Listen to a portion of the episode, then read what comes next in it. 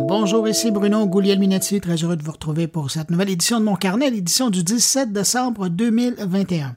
Cette semaine, une édition courte, sans entrevue. En fait, je vais être transparent avec vous, je me suis fait flocher, je pense que le mot est juste, à la dernière minute par mon invité avec qui l'entrevue était prévue jeudi en début de soirée pour euh, l'accommoder. Malheureusement, j'ai reçu un texto à l'heure de l'entrevue m'avisant que la personne ne pouvait plus m'accorder d'entrevue, peut-être demain, mais bon, demain, c'est trop tard. J'ai décidé donc de vous offrir cette édition au moment habituel et, tant pis pour l'invité. Euh, ceci étant dit, je suis pas mal chanceux parce que je pensais à ça et euh, je pense que depuis septembre 2016, c'est seulement la seconde fois que je me fais faire le coup. Alors, une belle occasion de remercier les centaines d'invités qui ont accepté de venir à mon micro depuis les tout débuts de mon carnet et qui ont tenu parole jusqu'à la dernière minute. Et puis, ne me demandez pas qui m'a fait faux bon.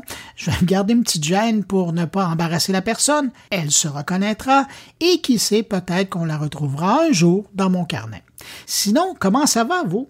Je vous pose la question parce que j'ai besoin de votre aide, de votre avis. J'aimerais ça savoir ce qui vous a marqué, euh, ce qui a marqué votre année 2021 dans le monde du numérique, en techno. La semaine prochaine, on va faire une édition spéciale rétrospective 2021 et j'aimerais ça pouvoir passer votre avis aux autres auditeurs de mon carnet. Alors, prenez votre téléphone, utilisez la fonction dictaphone ou utilisez votre ordinateur et puis envoyez-moi un fichier audio ou vidéo, ça importe peu, de 30 secondes avec votre fait marquant numérique de 2021 et vous pourriez bien vous entendre dans l'édition de mon carnet de la semaine prochaine. Est-ce que c'est un appareil? Est-ce que c'est une application, un logiciel, un service ligne. Je suis curieux de vous entendre sur votre fait saillant de 2021 dans le monde du numérique. Pour m'envoyer votre commentaire, une adresse podcastmoncarnet.gmail.com ou si nous nous suivons mutuellement sur les réseaux sociaux, ben vous pouvez également passer par là pour m'envoyer votre fait numérique 2021. Les fichiers audio, évidemment, c'est toujours moins pesant. Vous avez jusqu'à mercredi soir pour m'envoyer vos fichiers. J'ai bien hâte de vous entendre. Alors, ceci étant dit, aujourd'hui, une fois le survol de l'actualité numérique fait, on va aller rejoindre Alexandre Sheldon qui euh, s'intéresse à l'opportunité que représente l'émergence du métavers pour le Québec. Luc Dupont nous explique comment le numérique a relancé la F1. Thierry Weber nous parle d'une entreprise suisse qui compte bien révolutionner le transport aérien avec son application de reconnaissance vocale. Stéphane Ricoul revient à la base et nous présente une définition de ce qu'est l'économie numérique. Et puis, Jean-François Poulain nous parle de l'utilisation du UX dans le monde de l'architecture. Et vous allez l'entendre, il y a pas mal de similarités entre le monde du développement numérique et celui de l'architecture une belle entrevue à écouter. Alors voilà pour le programme. Merci d'être là cette semaine avec nous. Vous me permettez de saluer cinq auditeurs de mon carnet cette semaine. Salutations toutes particulières à Ibrahima Massanini Koné, Stéphane Tremblay, François Bernard, Stéphane Desrochers et Christine Simard. À vous cinq, merci pour votre écoute et puis merci à vous que je n'ai pas nommé mais qui m'accueillez en ce moment entre vos deux oreilles. À tous, je vous souhaite une bonne écoute. On a appris cette semaine que le réseau social Instagram aurait franchi la barre des 2 milliards d'utilisateurs. À titre de comparaison, le navire amiral du groupe Meta, Facebook, approche les 3 milliards d'utilisateurs. WhatsApp compte 2,5 milliards d'utilisateurs, Messenger est à 1,3 milliard et le compétiteur direct d'Instagram, TikTok, devait atteindre le milliard d'utilisateurs à la fin de l'année. C'est pas mal quand même. Hein? Bizarrement, si on sait maintenant qu'Instagram a franchi le cap des 2 milliards, ce n'est pas parce que la plateforme ou la maison mère a annoncé avec tambour et trompette la nouvelle, non, c'est plutôt parce que le site CNBC a fait son travail et a obtenu l'information d'employés qui sont au fait de la situation.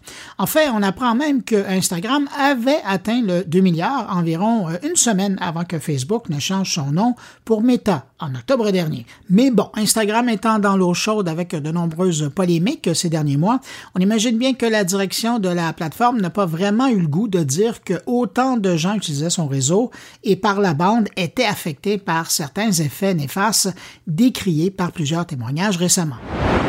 Tiens, parlons de son compétiteur TikTok qui tente une incursion dans la diffusion de jeux vidéo en ligne.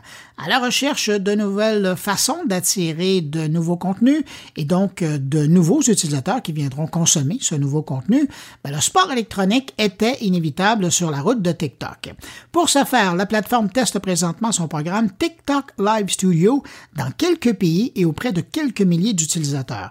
Mais c'est clair que la machine est en marche pour s'attaquer de front au Facebook Gaming, au YouTube Gaming, mais surtout à Twitch. Twitch qui ne compte, je dis ne compte, mais quand même, 140 millions d'utilisateurs. Alors imaginez offrir des jeux vidéo aux milliards de gens qui sont déjà sur TikTok, ça devrait impacter les autres, c'est évident. Et l'idée derrière TikTok Live Studio, à terme, c'est de permettre aux streamers de pouvoir diffuser leurs parties en direct et donc, ça sera à suivre. D'ailleurs, aujourd'hui, euh, dans le domaine du streaming de jeux vidéo en ligne, c'est toujours Twitch hein, qui domine euh, avec 70% de part de marché. Facebook obtient 16% au second rang et YouTube décroche la troisième place avec 14% de part de marché. La société de cybersécurité NordVPN, derrière le VPN du même nom, vient de publier une nouvelle enquête au sujet des craintes des Canadiens en matière de cybersécurité. Selon l'enquête, 83% des Canadiens craignent d'être suivis en ligne et 32% pensent qu'ils sont surveillés presque en tout temps. En détail, on apprend que 67% des Canadiens croient qu'ils sont suivis par des cybercriminels. Euh, qu'est-ce que les Canadiens ont peur de se faire voler? Ben, D'abord, leurs euh, renseignements bancaires ou financiers pour 72% des répondants et 60% parlent de leur mot de passe. Près de la moitié des Canadiens qui ont répondu à l'enquête, on parle ici de 42% ont l'impression d'être écoutés par leur appareil. Et je termine en revenant sur le 83 que je mentionnais au début de Canadiens qui pensent que leur téléphone mobile est le meilleur moyen de les suivre en ligne. Selon eux, euh, ce n'est pas le seul moyen. 81% suspectent leur ordinateur portable, 77% leur ordinateur de bureau, d'être un bon outil pour les suivre à la trace, et 68% des Canadiens questionnés pour cette enquête de NordVPN pensent qu'on les suit par le biais de leur tablette. Pendant que TikTok teste son TikTok Live Studio, Snap, de son côté, lance son application Story Studio pour aider les créateurs à faire du montage vidéo sur mobile. Et là, on parle quand même d'un outil qui permet de monter avec un peu plus de précision que ce qui est offert généralement comme outil de montage directement dans l'application de réseau social. C'est pourquoi, pour utiliser Story Studio, il faudra télécharger l'application du même nom pour s'amuser à faire du montage de vidéo verticale. La première version de l'application disponible présentement pour les utilisateurs d'iOS au Canada, aux États-Unis et au Royaume-Uni. Et chose importante à savoir, les vidéos créées par l'application Story Studio peuvent être euh, publiées sur d'autres réseaux sociaux sans aucun filigrane l'identifiant à l'application ou à Snap. Cette semaine, l'Observateur des technologies médias de Radio-Canada CBC publie un rapport sur les téléviseurs connectés à Internet au Canada. Parmi les faits saillants, on découvre que trois francophones sur cinq ont connecté leur téléviseur à Internet. Les francophones plus jeunes sont plus susceptibles de le faire que les francophones plus âgés, et c'est aussi plus courant chez les ménages avec des enfants que ceux qui n'ont pas d'enfants. La popularité des téléviseurs connectés à Internet, ben, c'était un peu à l'image de la hausse des abonnements à des services de vidéo sur demande par abonnement comme Netflix ou Tout TV Extra, mais parallèlement, le rapport indique que la moitié des spectateurs de YouTube qui possèdent un téléviseur connecté eh ben, utilisent cet appareil pour regarder du contenu sur YouTube. Finalement, la connexion intégrée au téléviseur intelligent est la méthode la plus prisée pour brancher l'appareil à Internet. Comprenez-moi, seulement deux cinquièmes de ceux connectent leur téléviseur à Internet utilisent des appareils comme le Apple TV ou le Roku pour le faire. Les consoles de jeux sont également très appréciées pour brancher le téléviseur sur Internet et cette fois, on parle d'environ un francophone sur cinq qui utilise cette façon pour relier son téléviseur à Internet. Alors là, devinez ce que représente le chiffre 380 000 c'est le nombre de nouveaux fichiers malveillants découverts chaque jour en 2021, selon l'éditeur de systèmes de sécurité Kaspersky. Seulement cette année, le nombre de logiciels malicieux découverts quotidiennement a progressé de 6 Et je termine cette revue de l'actualité numérique en vous parlant de métavers. En début de semaine, Meta a ouvert les portes de son monde virtuel, son Horizon World, mais seulement au Canada et aux États-Unis pour commencer.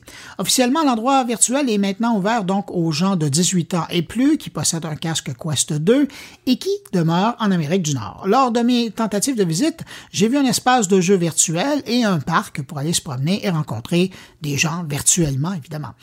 Coup-ci, euh, Meta a bien fait les choses et en tout temps, il est possible pour un utilisateur de Horizon World de s'extirper rapidement d'une situation s'il se sent inconfortable dû aux propos de d'autres participants ou à des actes qu'il verrait. Ça fait très bienveillant comme atmosphère.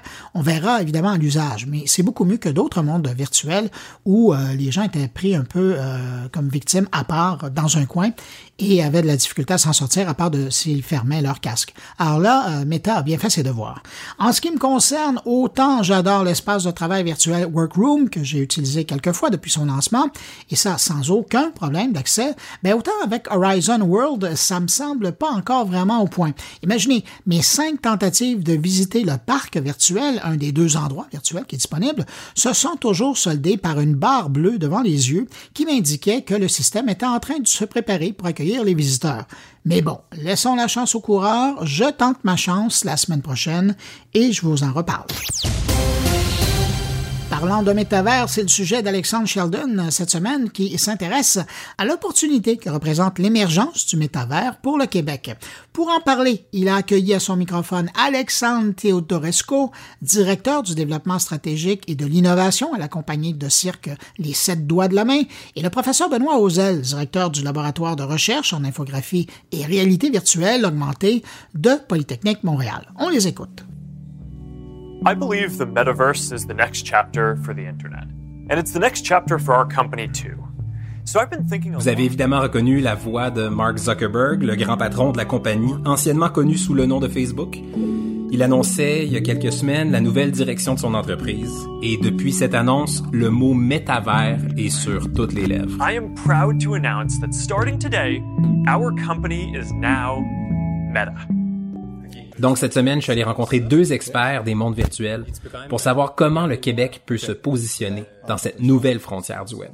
Alors, je suis Alexandre Theodoresco et je travaille aux Sept Doigts de la Main. Et je suis en charge du développement stratégique et de l'innovation. Les Sept Doigts, c'est une compagnie de cirque contemporaine qui opère partout sur la planète. Pour Alexandre et pour les Sept Doigts, la montée des mondes virtuels, c'est riche de potentiel. Aujourd'hui, là, je donne cinq compagnies, juste à elles toutes seules, elles investissent des centaines de milliards de dollars dans l'émergence du metaverse. Donc, même si on pense qu'ils vont se planter complètement, puis que le metaverse, finalement, ça sera pas aussi gros que ça, juste ces centaines de milliards de dollars-là, c'est quand même une opportunité en soi d'aller se positionner pour récolter une petite part de tous ces investissements-là. La technologie, ça a toujours été important pour le monde du spectacle.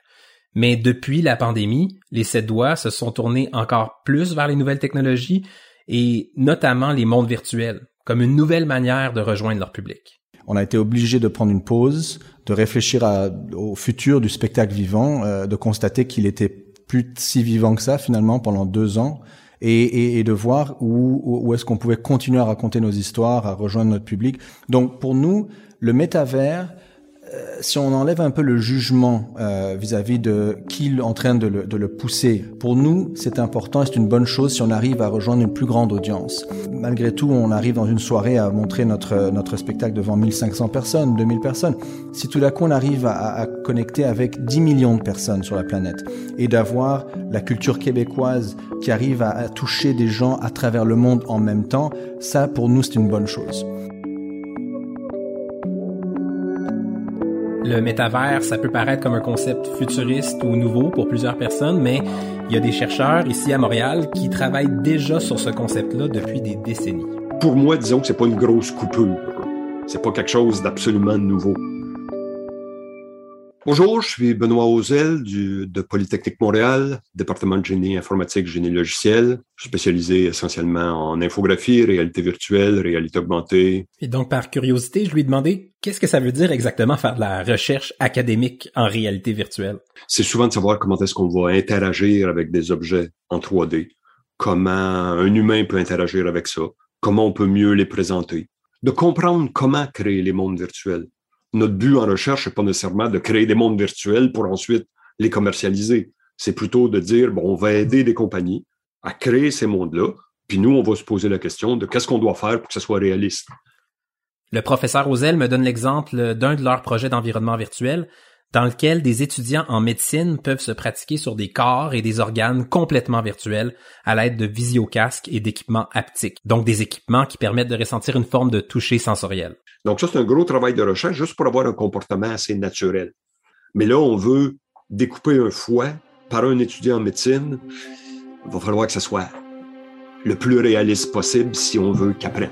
Pour lui, ce projet montre bien le potentiel de ces environnements virtuels et le potentiel aussi de leur interconnexion à travers une forme de métavers. Évidemment, on peut faire des entraînements sur des cadavres, mais bon, il y a un côté éthique à tout ça, puis on peut pas répéter la même expérience plusieurs fois.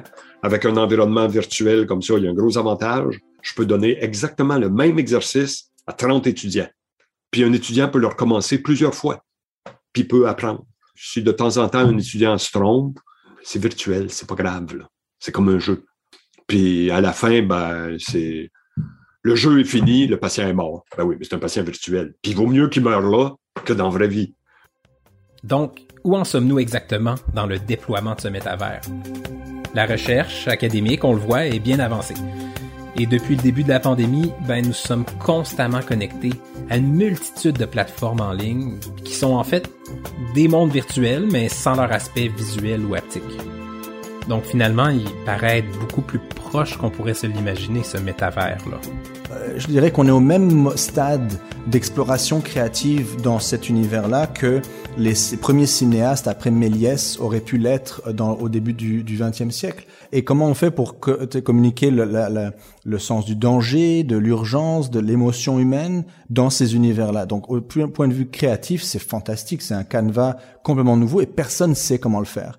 Et c'est ça notre pari au 7 doigts, c'est d'essayer d'apprendre un peu plus vite que le reste des collègues pour que les prochains, le vocabulaire, la grammaire de ce nouveau euh, langage soit créé au Québec. C'est ça notre pari.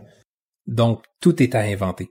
Puis pour Alexandre, l'opportunité est immense. C'est comme si on avait tout d'un coup une nouvelle planète qui vient d'apparaître dans le ciel et avec une population énorme, des centaines de millions de personnes qui sont sur cette planète et auxquelles on peut leur vendre notre expertise, nos produits, notre culture à tous ces gens-là. Puis le, Québec dans tout ça, lui, ben, est-ce qu'on peut en tirer notre épingle du jeu? Pour Alexandre et les sept doigts, la réponse est claire. La, la game du métavers va se jouer non pas sur l'infrastructure, mais sur le contenu. Et en contenu, ça prend des créateurs, ça prend des gens qui viennent du milieu des arts, ça prend des, gens qui viennent du milieu du jeu vidéo, euh, et, et, et, on a vraiment les meilleurs créateurs du monde euh, au Québec. On voit les Ubisoft et compagnie, on dit ils font des jeux vidéo. Oui, mais c'est parce qu'en arrière d'un jeu vidéo, il y a une librairie de collision d'objets. Ça, c'est une compagnie qui développe ça. Il y a une autre librairie qui est la communication entre plusieurs euh, entre plusieurs mondes. Ça, c'est une autre compagnie. Donc, il y a beaucoup de compagnies à Montréal qui sont peut-être un peu plus méconnues, mais qui développent beaucoup de choses dans ce sens-là. Il commence à y avoir vraiment une mouvance du métavers au Québec, des institutions, des groupes, des entreprises qui commencent à se questionner ensemble sur la marche à suivre pour que le Québec puisse bien se positionner dans cette nouvelle opportunité. Bien évidemment, quand on pose la question comment on y arrive à ce métavers québécois, ben on parle nécessairement de financement d'innovation. Alors, on a quelques mois, je dirais 18 mois, pour vraiment se positionner sur cette fenêtre-là d'opportunité. Et, donc, c'est pour ça que c'est important de rentrer dans le métavers, parce que l'opportunité, parce qu'on est les mieux placés pour la saisir. On n'a des fois pas l'ambition de nos moyens. Là, on, a, on les a les moyens. Il est temps de se doter d'une ambition aussi. Cette semaine, le professeur Luc Dupont de l'Université d'Ottawa nous explique comment le numérique a relancé la F1 se terminait il y a quelques jours ce que plusieurs ont qualifié de la saison de Formule 1 la plus excitante de l'histoire. En tout cas, certainement une des saisons les plus euh, intéressantes à toutes sortes euh, de niveaux. La Formule 1 qui emploie de façon directe ou indirecte 50 000 personnes à travers le monde, euh, dans 30 pays, un chiffre d'affaires annuel de 4 milliards de dollars. En d'autres mots, on parle d'une très, très grosse business, mais d'une grosse business qui avait jusqu'à tout récemment un problème d'image, un problème d'image lié au pétrole, liées à la pollution, la pollution euh, par le bruit. C'est sans compter l'autre problème de la Formule 1, le mépris historique de Bernie Ecclestone à l'égard euh, des médias sociaux. Il avait dit d'ailleurs dans une déclaration célèbre, je n'ai pas besoin d'être sur Facebook, le grand cirque de la Formule 1 n'a pas besoin d'être sur Facebook. Si je veux parler aux enfants, je vais acheter de la publicité sur Disney entre donc en jeu en 2017 Liberty Media, comme son nom l'indique, une firme spécialisée dans les euh, médias qui fait l'acquisition de la Formule 1 et qui très rapidement fait un certain nombre de constats. Dans un premier temps, euh, l'absence de, présence sur les médias sociaux coûte cher euh, à, la Formule 1 sur le plan de la portée, spécialement du côté des, euh, des plus jeunes. Or, sur le plan du marketing, on aura compris que si on ne réussit pas à rajeunir euh, notre clientèle, tôt ou tard sur le plan sportif, comme sur n'importe quel autre plan, sur le plan marketing commercial, on risque d'avoir un problème. Alors, première décision, on fait des pressions importantes du côté des constructeurs automobiles, des grandes firmes, des écuries, comme on les appelle communément, des pilotes aussi, en disant, vous devez être présent sur les euh, plateformes de médias sociaux. Alors, à tour de rôle, on les, euh, on, les invite à ouvrir des comptes euh, Twitter, YouTube, Facebook, Instagram, LinkedIn, etc. Et on remarque que ça fonctionne. Mercedes, aux dernières nouvelles, avait 23 millions d'abonnés. Red Bull a 22 millions d'internautes qui suivent euh, l'actualité Red Bull. Euh, Ferrari euh, à 15,5 millions d'abonnés n'est pas si mal non plus. Lewis Hamilton, le pilote automobile bien connu, lui génère l'intérêt de 37 millions de fans à travers le monde. Et tout ça va permettre assez rapidement de rajeunir d'une part euh, l'image de la Formule 1, mais va favoriser aussi l'interaction et va permettre de construire ce qu'on pourrait appeler le paddock virtuel. Euh, en d'autres mots, jusqu'à jusqu'à ce moment-là, on avait souvent l'impression que pour euh, pouvoir avoir accès à ces vedettes-là de la Formule 1, ben, il fallait s'acheter des billets à gros prix et il fallait visiter les fameux paddocks. soudainement, ben, le paddock, il est virtuel, il est omniprésent, il est, il est mondial. Et coup sur coup, ben, YouTube, la Formule 1 va lancer sa chaîne YouTube dans laquelle on invite les gens à poser des questions, généralement plutôt des enfants. On va ajouter euh, à cette offre-là numérique le podcast, l'application euh, Formule 1. On va fournir, offrir des contenus 24 heures euh, sur 24 et on a la chaîne F1 TV qui, elle, va offrir le streaming en continu également. Alors, tout ça permet d'être informé 24 heures sur 24 et va contribuer à rapprocher les, les fans, les jeunes fans en particulier, de la, de la Formule 1. Autre euh, détail non négligeable, on va demander aux écuries de partager davantage euh, d'informations en lien avec les courses, des statistiques, des le data, comme on l'appelle euh, là aussi communément, même si on le devine initialement, les grands, les grands joueurs, les grandes écuries sont rébarbatifs, sont plus plutôt réservés. Pas certain que c'est une bonne idée, c'est de l'information stratégique après tout, mais on va finir par accepter de jouer le jeu après tout. Jusqu'à ce moment-là, Liberty Media a posé toute une série de gestes qui semble fonctionner. Et évidemment, on ne peut pas terminer ce court podcast consacré au marketing numérique de la Formule 1 sans aborder toute la question de, de ce docu-réalité, ce documentaire, bon, qui ressemble un petit peu à de la télé-réalité sur Netflix, qui porte sur la Formule 1, une première saison qui va euh, susciter l'intérêt des fans et qui, dans certains pays, va se révéler le, le, le, contenu sportif le plus, euh, le plus regardé, le plus consommé, et qui lui aussi ben, va contribuer à euh, familiariser toute une génération de jeunes avec un sport qui, jusqu'à ce moment-là, était quelque chose qui se passait loin, loin, loin, quelque part ailleurs. Si bien que depuis 2017, ce qu'on constate, c'est que 41% de fans de plus qui ont moins de 35 ans du côté de la Formule 1. Et tout ça, on le doit, euh, en tout cas certainement en grande partie, à cette stratégie de présence sur, sur les médias numériques qui a contribué d'une part, je le rappelle, à rajeunir l'auditoire, à transformer l'image également de la Formule 1, de la part d'un sport qui est hautement technologique, que le numérique, au fond, à la fin, vienne, euh, se révèle la, la bouée de sauvetage, c'est peut-être pas si surprenant.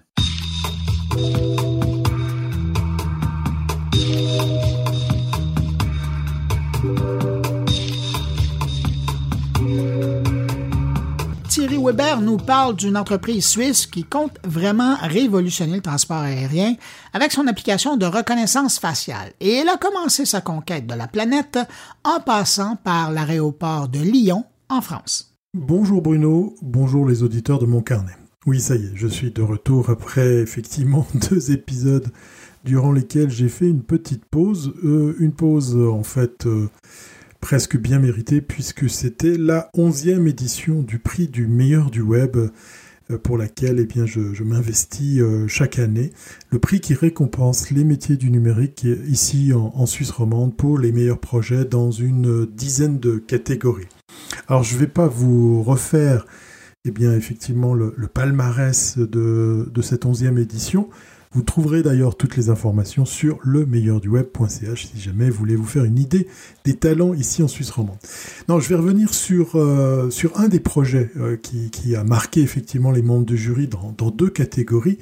Un projet qui a été mené par euh, l'agence Atypique ici en Suisse, à Genève, et qui a eu la chance de travailler pour les aéroports Vinci ou Vinci, c'est selon, hein, vous prononcez comme vous voulez, un acteur international aéroportuaire.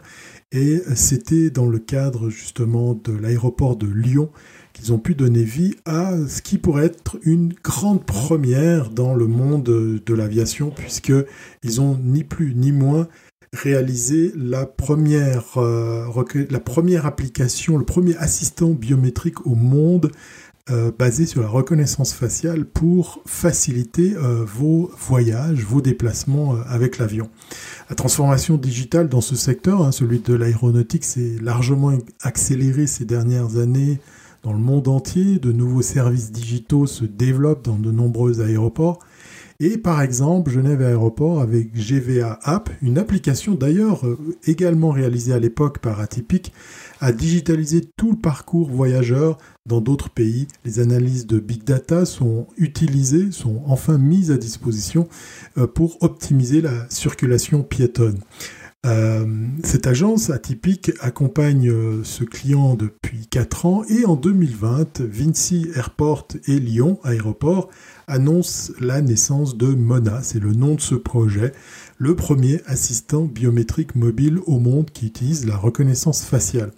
Alors j'ai, avant de, découvrir en quoi consiste Mona, j'ai une petite anecdote puisque Atypic est une agence euh, d'une trentaine de collaborateurs, de développeurs basés à Genève, ici en Suisse, qui avaient déjà remporté des prix et à l'époque, à l'époque, ils avaient raflé un, prix avec justement leur application dédiée à l'aéroport de Genève, GVA App.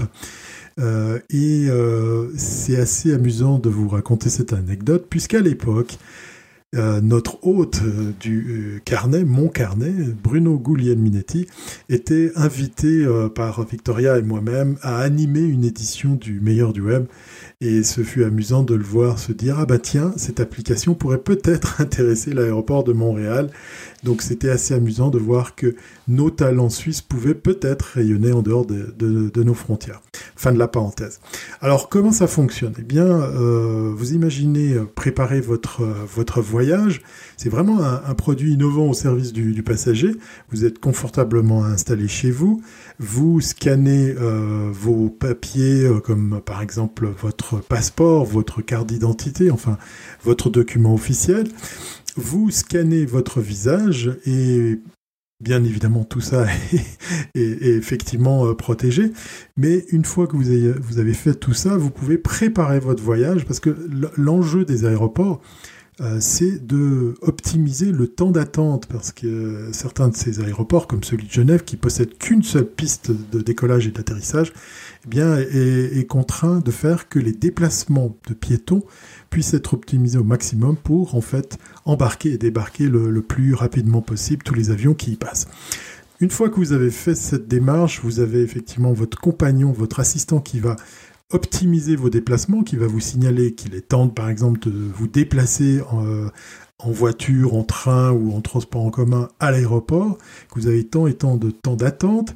Et euh, cette même application eh bien, va faire le lien avec les contrôles de sécurité, va faire le lien avec euh, tout ce qui concerne euh, la prise en charge de, de vos bagages. Et c'est à chaque fois la reconnaissance faciale qui fera le lien avec tout ça.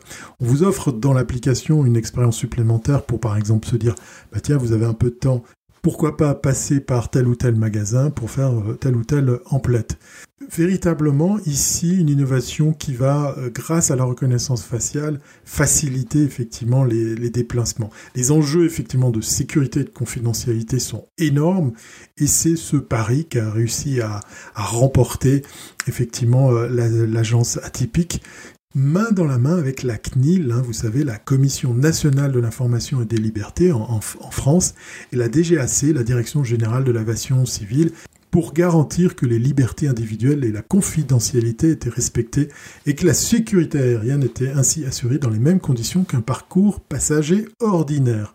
Voilà, ça s'appelle MENA, c'est l'agence atypique et nous, euh, Victoria Marchand et moi-même, et co-organisateur du prix du meilleur du web, nous sommes très fiers de voir eh l'agence atypique rafler non pas un, mais deux cubes dans deux catégories, effectivement, avec cette innovation qui a aussi un, un train de caractère assez particulier, puisqu'il s'agit d'un projet réalisé ici en Suisse par une agence suisse pour un client en France. Oui, parce qu'effectivement, la, la, particularité qu'on nous prie, c'est que ça doit s'adresser à un client ou une agence en Suisse, mais pourquoi pas une agence étrangère pour un client en Suisse. Donc peut-être que les auditeurs de mon carnet euh, pourraient tenter leur chance à participer au meilleur du web, que ce soit depuis la Belgique, la France ou euh, le Québec. Voilà, le meilleur du web.ch ou atypique pour aller découvrir le projet Mona qui est vraiment vraiment ambitieux et qui est peut-être à l'aube bah, d'une nouvelle façon de voyager.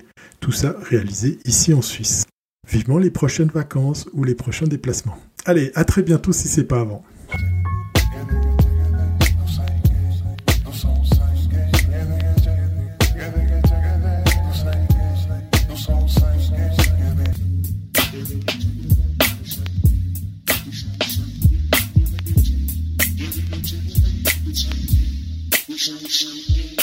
Stéphane Ricoul, grand pédagogue devant l'Éternel, revient à la base en nous présentant une définition de ce qu'est l'économie numérique.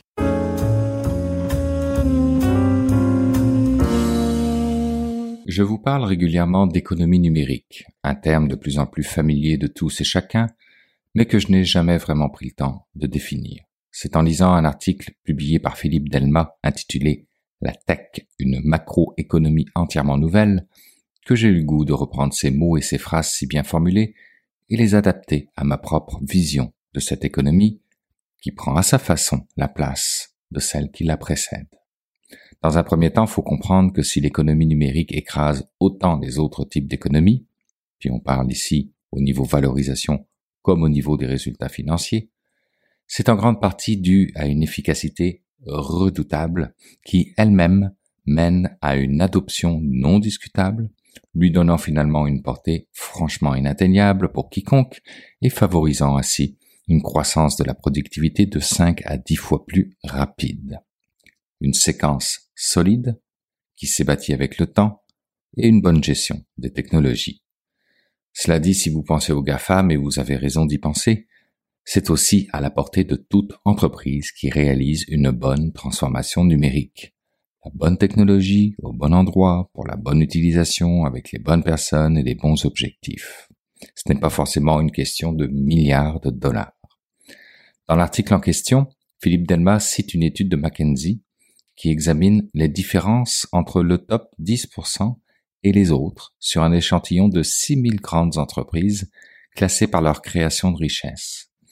Les derniers 10% n'investissent pas moins ou ne font pas moins de recherche. En revanche, ils sont moins capables de transformer leurs outils en performance. Il y a une relation directe entre les écarts de productivité et ceux de la modernisation des organisations liées à la technologie. Mais il ne suffit pas d'adopter quelques logiciels ou d'automatiser quelques fonctions. Il s'agit de réformer complètement les méthodes et l'organisation. Et cela devient un avantage qui ne se copie pas, ne se vole pas et ne se compense pas par de l'argent. Tout va donc pour le mieux dans le meilleur des mondes? Et non, puisqu'il est reconnu que plus l'avantage de productivité des leaders est grand par rapport aux autres, plus la performance de l'ensemble du secteur est médiocre, la diffusion des gains de productivité étant de moins en moins une réalité. Winner takes it all, comme disent les Chinois. Toujours selon l'auteur de cet article, tels sont les fondamentaux de l'économie de la technologie. La combinaison de sa profondeur, elle touche la structure même des organisations, et de sa granularité, n'importe quelle tâche ou fonction est concernée, fait que sa mise en œuvre efficace est une énorme accumulation d'expérience et de savoir-faire qui ne se copie pas ni se vole. Peu importe leur domaine, les entreprises capitalisant sur la technologie sont les plus rentables, creusant un écart entre profit et salaire des employés, permettant d'augmenter ces derniers sans mettre à risque l'entreprise et donc d'attirer les talents au détriment des entreprises moins performantes qui alors se retrouvent dans une spirale négative. Avec comme résultante qu'aux États-Unis, pour les non-diplômés du supérieur, le taux de pauvreté a doublé, le taux de chômage a triplé et le salaire réel a baissé de 15%. Inversement, l'écart du premier salaire entre un bachelier et un diplômé du premier cycle a doublé entre 1980 et 2010 de 40 à 80%.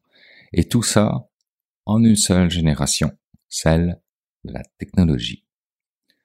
Pour nos gouvernements, tout cela doit causer bien des maux de tête, car la relation entre pénétration des technologies et croissance du revenu est réelle et puissante, ce qui veut dire que la part du travail dans le produit intérieur brut est en baisse et généralisée à tous les pays. Sachant que l'on parle aujourd'hui des technologies basées sur l'intelligence artificielle, qui à terme pourrait bien remplacer une grande part de la main-d'œuvre non diplômée, nous sommes en droit de nous poser la question à savoir si nos cadres légaux et réglementaires sont réellement bien adaptés ou adaptables à une économie cumulative comme l'économie numérique peut l'être. C'est maintenant le temps d'aller rejoindre mon ami Jean-François Poulain pour parler UX. Bonjour Jean-François. Bonjour Bruno.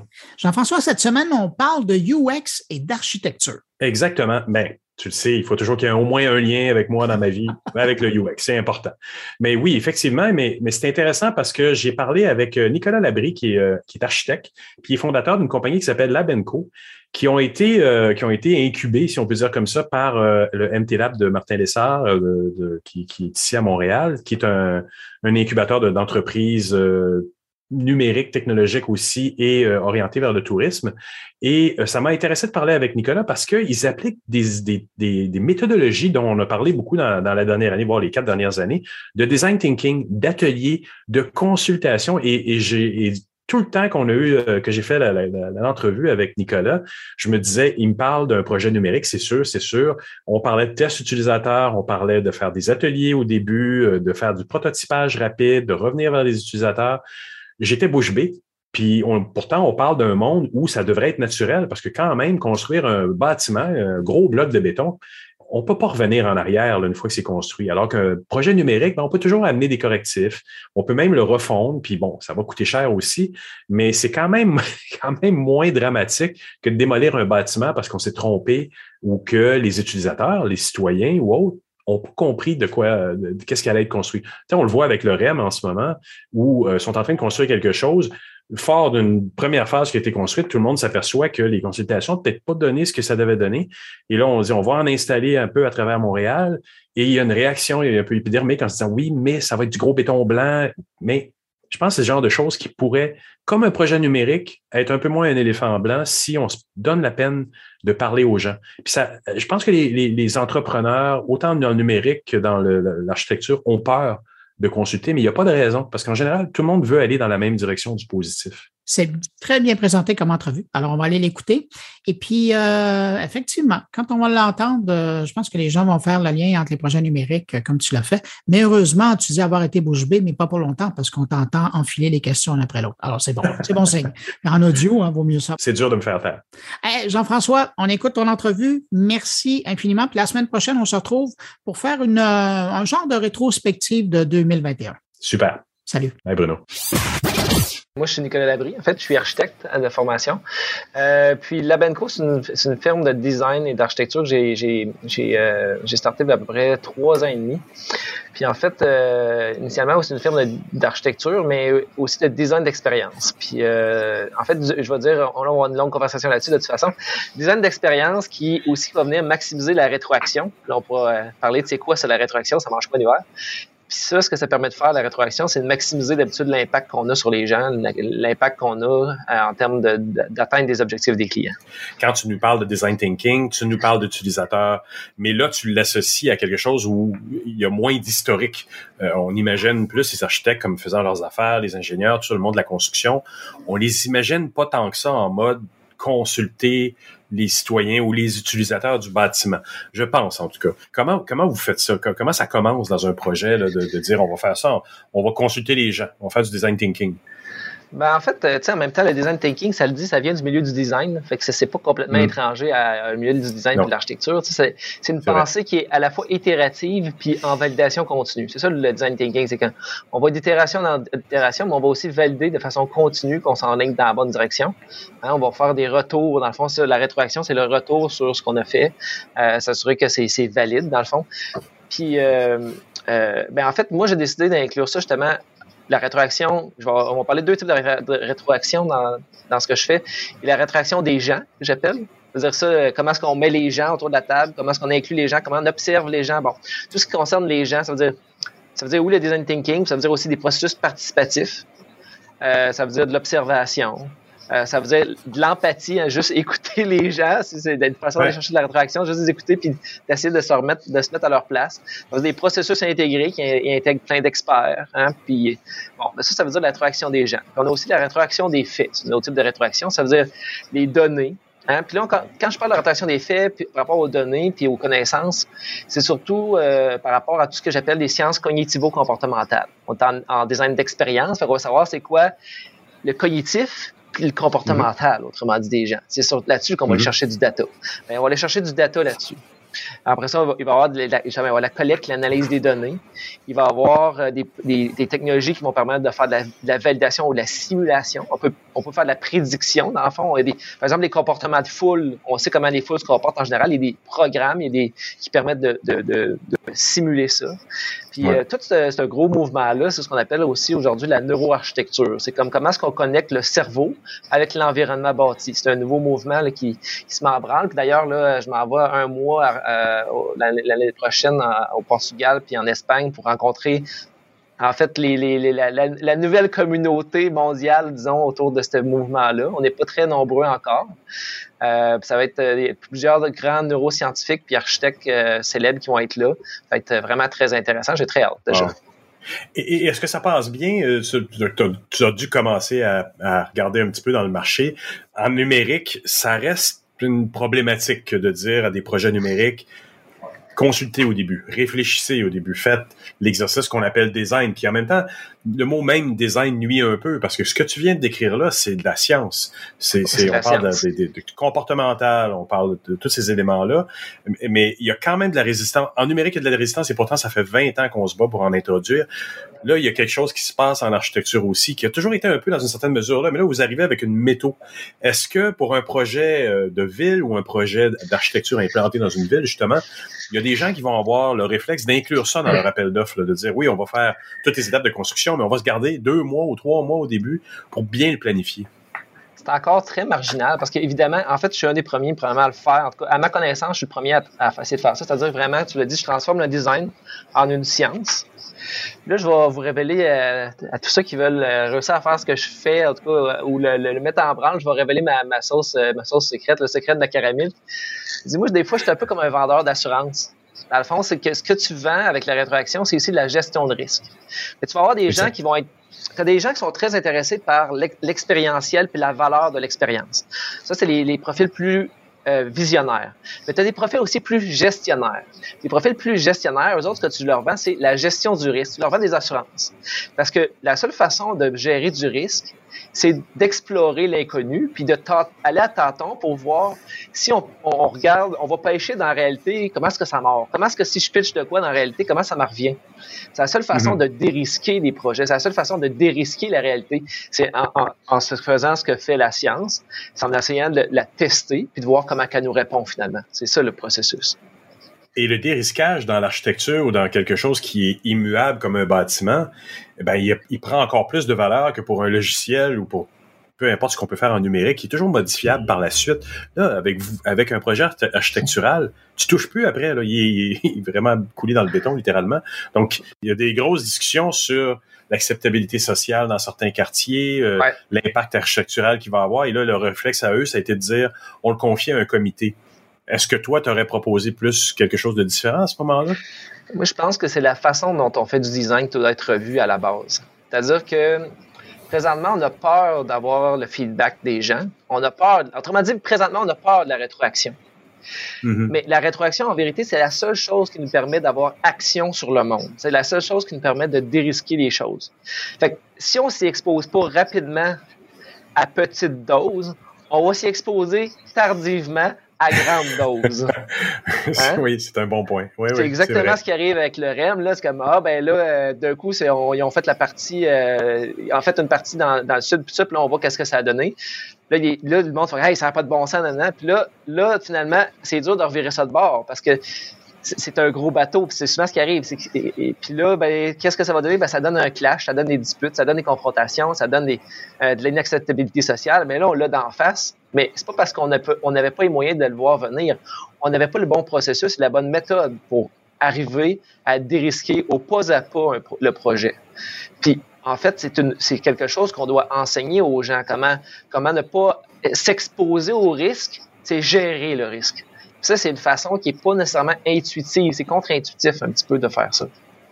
Et pourtant, et pourtant, ça résonne tellement à mes oreilles quand j'entends le risque. Eh ben, c'est aussi une gestion de la peur même des fonctionnaires qui travaillent. Ils se disent, mais comment je fais pour que le projet que je veux réaliser, il passe bien au niveau des citoyens? Parce qu'ils veulent le bien, de, ils veulent le bien de la ville en général. C'est vraiment leur intention.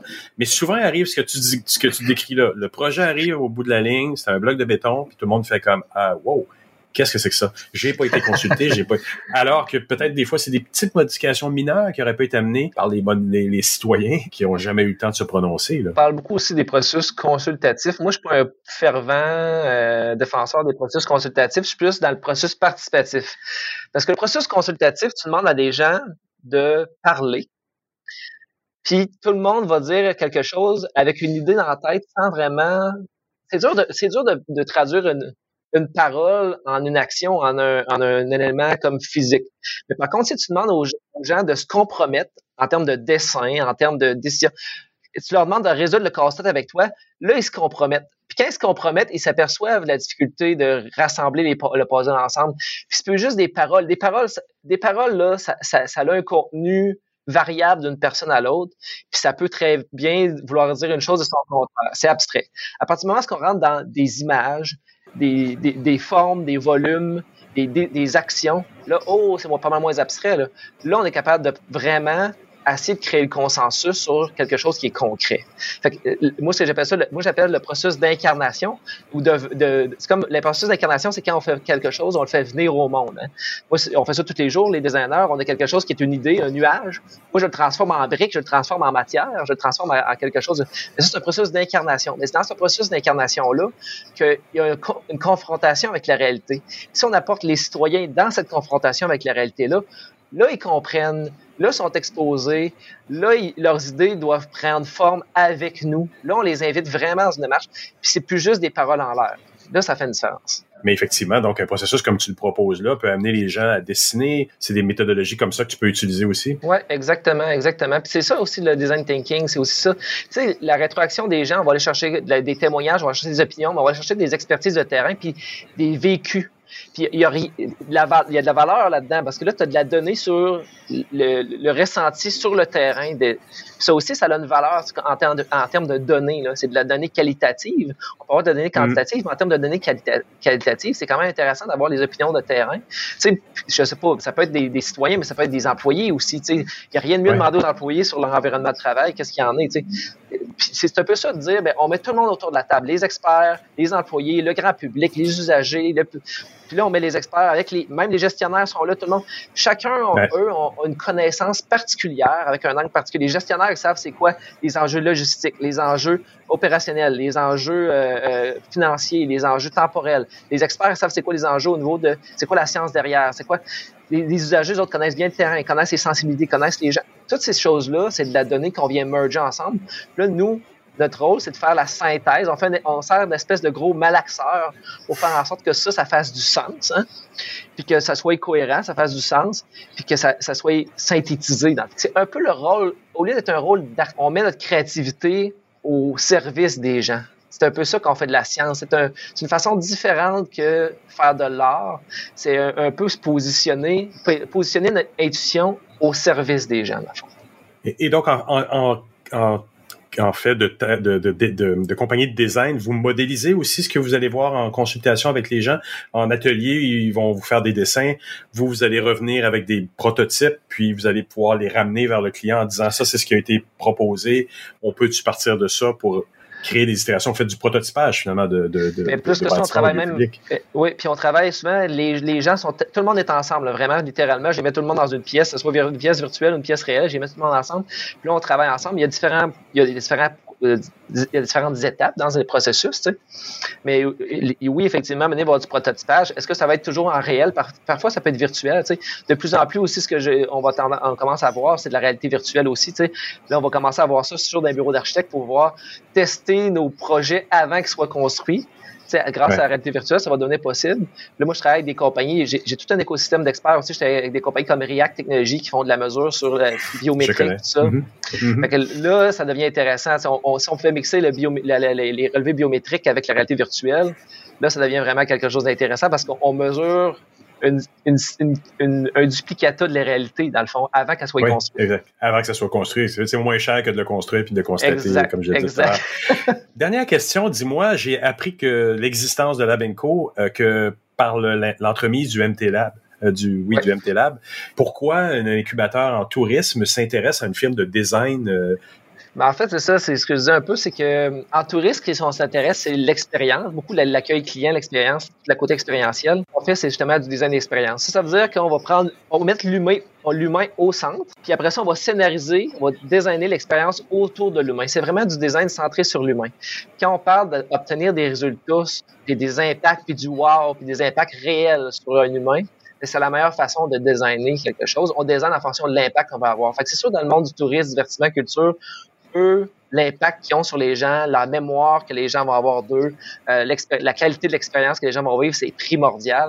Donc, c'est sûr que dans ce domaine-là, c'est ça a été les premiers à vouloir dire, OK, moi, je veux être sûr que mon expérience, ça fonctionne. Je veux avoir des preuves tangibles. Je veux, je veux, être, je veux, je veux être sûr qu'avant de le mettre en place, cette expérience-là va fonctionner. C'est ça. Super. Nicolas, j'aimerais te remercier vraiment beaucoup pour cette entrevue. Ben, merci, merci à toi. C'était vraiment un plaisir.